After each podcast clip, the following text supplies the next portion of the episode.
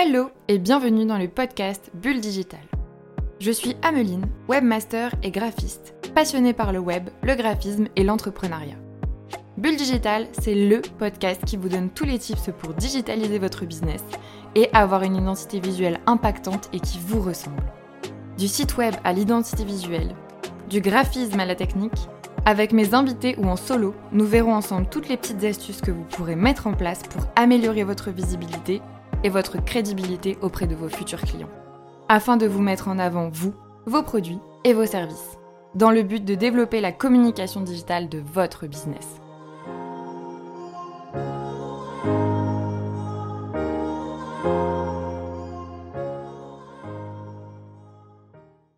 Hello à tous et bienvenue dans ce nouvel épisode où nous allons parler site e-commerce et surtout sur quelle plateforme le faire.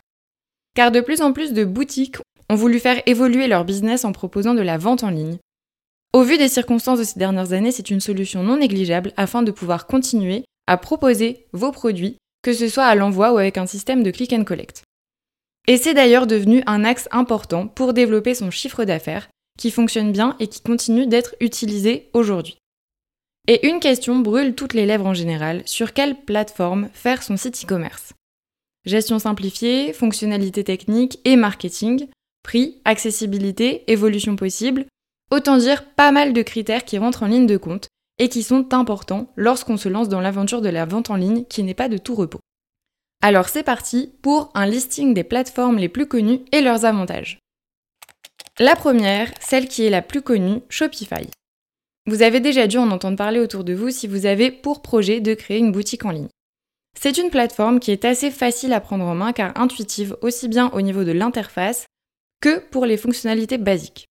C'est une plateforme qui conviendra à ceux qui ont peu d'expérience dans ce domaine et qui souhaitent une boutique en ligne assez rapidement en voulant se débrouiller tout seul. Vous avez également la possibilité d'optimiser votre référencement SEO grâce à l'ajout des métadonnées qui seront prises en compte sur Google. L'utilisation de Shopify ne permet cependant pas de faire de sur-mesure, à moins d'avoir des connaissances solides en CSS et en Liquid, qui est le code utilisé par la plateforme. Étant donné que Shopify fonctionne avec des thèmes déjà préfaits, il y a donc des chances pour que certains de vos concurrents aient une boutique en ligne qui ressemble à la vôtre, si vous ne faites pas appel à un développeur qui sera personnalisé le tout. Niveau fonctionnalité, on retrouve les essentiels du e-commerce et des actions marketing à mettre en place, ce qui est plutôt pas mal, notamment quand on est assez novice. Seconde plateforme, celle facilement accessible, Squarespace. Cette plateforme se rapproche de Shopify car elle est également tout en un. Cela permet de créer un site de manière facile et intuitive. Cependant, contrairement à Shopify, il est plus compliqué encore de personnaliser en CSS ou en code certaines pages de votre site, car ce n'est pas forcément fait pour ça non plus. Squarespace, contrairement à Shopify ou WooCommerce, est dans un premier temps destiné à la création de sites vitrines, et a ensuite ajouté la possibilité d'intégrer une boutique en ligne. Il faudra donc analyser vos besoins et voir ce qui conviendra le mieux en fonction de ce dont vous avez besoin comme fonctionnalité et les envies d'évolution souhaitées par la suite. Cette option sera recommandée pour les personnes ayant déjà un site vitrine dessus, par exemple, et souhaitant ajouter une partie e-shop sans avoir à repartir de zéro et avec un petit budget. Mais ce n'est pas la plateforme vers laquelle on se dirigera dans une première intention pour lancer un gros site e-commerce. Troisième plateforme, la plus complexe, PrestaShop. PrestaShop, contrairement à Shopify et Squarespace, nécessite quelques connaissances techniques. Cette plateforme propose une multitude de thèmes, certains payants, qui peuvent en général être entièrement personnalisés par un webmaster. Pour ajouter les fonctionnalités, cela peut devenir assez coûteux étant donné que les modules supplémentaires peuvent être plus ou moins chers en fonction de ce que vous cherchez. Pour styliser votre site PrestaShop, il est également nécessaire d'avoir quelques connaissances en code CSS ou de faire appel à une personne dont c'est le métier ce qui limite le champ d'action niveau autonomie si vous voulez tout faire tout seul. Bien que cette plateforme soit technique de prime abord, la gestion au quotidien via l'interface est cependant assez facile. Ce sera une bonne solution si vous avez un budget assez important et des ambitions spécifiques et techniques pour votre plateforme de e-commerce. La quatrième, Wix. Vu et revu, Wix n'est plus à présenter. Ce n'est pas la plateforme que je préconise le plus car Wix n'est pas ce qu'il y a de mieux pour du e-commerce.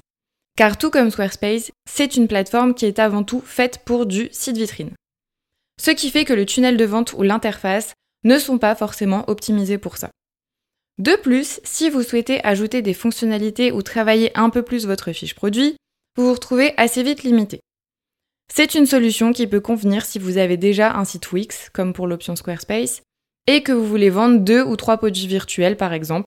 Ça peut être une solution alternative si vous ne pouvez pas investir pour le moment dans un e-shop plus poussé. Pour les personnes ayant plus de produits, on recommandera de passer sur une plateforme comme WooCommerce, Shopify ou PrestaShop qui vous permettront d'aller plus loin dans l'expérience utilisateur et dans le développement technique et graphique pour ainsi faire évoluer votre business. Cinquième plateforme, la plus évolutive et ma préférée, WooCommerce. Pour finir, et le meilleur pour la fin comme on dit, la plateforme WooCommerce.